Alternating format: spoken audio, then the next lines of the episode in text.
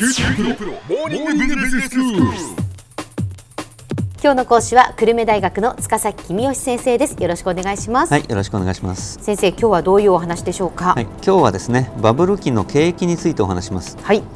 バブル期の景気は一言で言えばまあ絶好調だったわけですね。はい高級車が飛ぶように売れて工場が次々と立ちました。で飲み会が終わってもタクシーが捕まらないからもう一軒行ったとか、人手不足だからいろんな工事の納期が遅れるといった話があよく聞かれたわけですね。あのもうバブル期の話を先輩たちに聞くと、えもう今からは考えられないような、ええ。なんて贅沢な話なんだっていう話がいっぱい出てきます、ええそうですよね。ええ。まあ景気が良くなったあ理由というのはあいくつかありますけれども、うん。まあなんといっても第一はあ人々が日本経済の先行きに自信を持っていたからですね。21世紀が日本の時代だと思ってれば企業は積極的に設備投資をしますよえね。えでサラリーマンだってえ失業の心配なんかあしませんしこれからどんどん給料が増えていくだろうなってことを夢見ながらあ贅沢するわけですね。景気は気からと言いますからみんなが楽観的に考えたことで景気が良くなったわけですね。うんまあそのみんなが楽観的になったら景気が良くなるっていうのはやっぱり分かるような気がしますね。えでもそれだけじゃなくて、土地や株の値段が上がったことももちろん景気にプラスだったわけですね。えはい。で都心の狭い土地を親から相続して、えーそしたらそれが数億円で売れちゃって郊外に豪邸を建てたなんて話をいっぱい聞きましたね。はあるいは株を売って、えー儲けた人が高級車を買いましたっていう話もいっぱい聞きました。で売った人だけじゃなくてですね売らなくても持っているだけで気が大きくなって贅沢をしたって人もいっぱいいるわけです。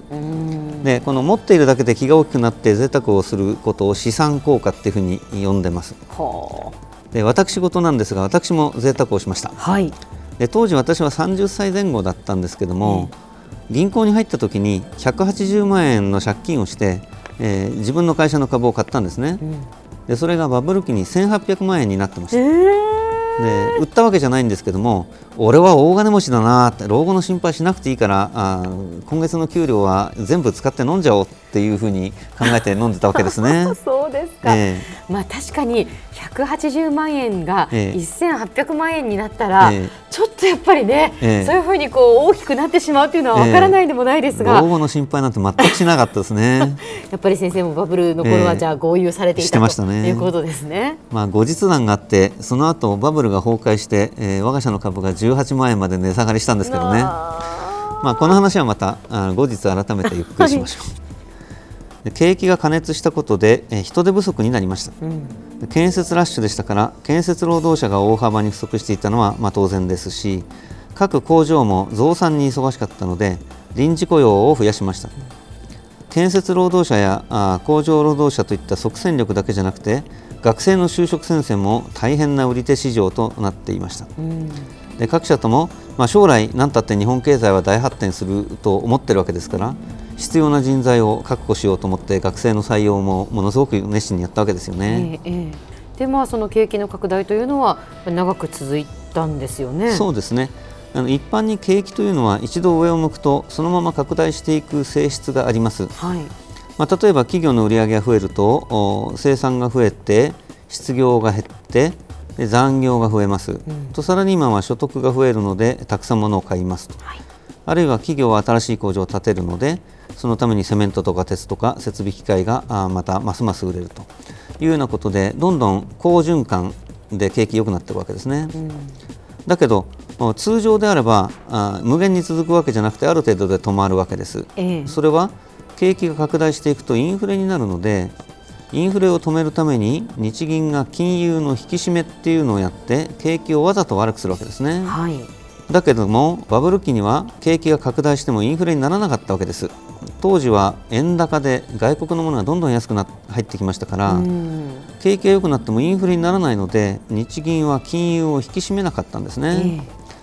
えそこで景気はいつまでも拡大を続けましたということです。再び私事で、えーまあ、これはうん余談なんですが、ええ。私が景気の調査を始めたのがちょうどその頃バブル期だったわけですね、はいはい。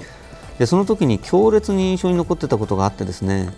みんなが贅沢をするとみんながハッピーになるんだなっていうことです。はで金は天下の回り物なので誰かが贅沢な消費をするとそれは誰か別の人の所得になるので、消えてなくなっちゃうわけじゃないんですね、私が贅沢をすると私のお財布からお金消えてなくなっちゃいますけど、誰かのお財布に入ってその人がまた贅沢をすると回り回ってまた私のとこに戻ってくるかもしれないわけですね。だからみんなが贅沢をするということが大事なんです。一人じゃなくてね。はあ。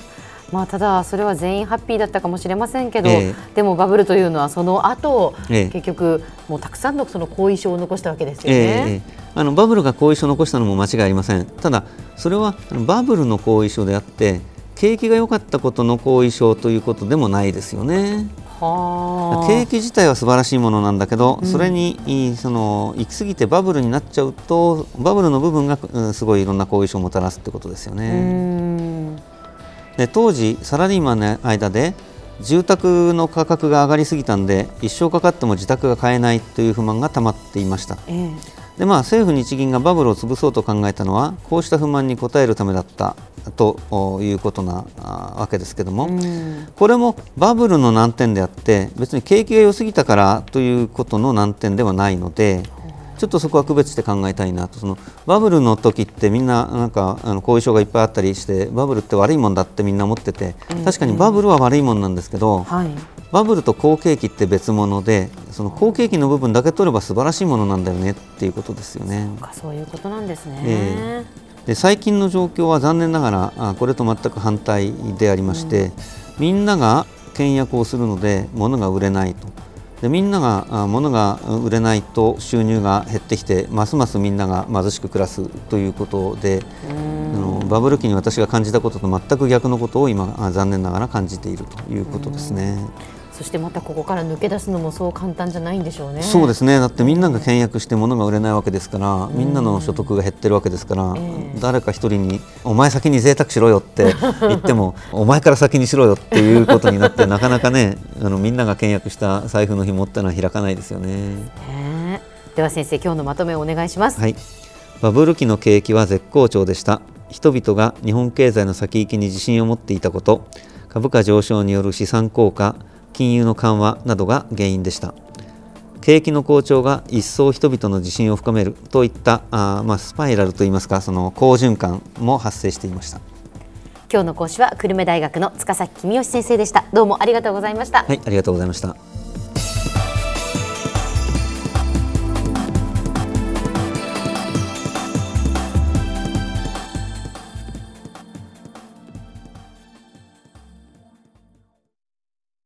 QTPRO は通信ネットワーク、セキュリティ、クラウドなど QT ネットがお届けする ICT サービスです。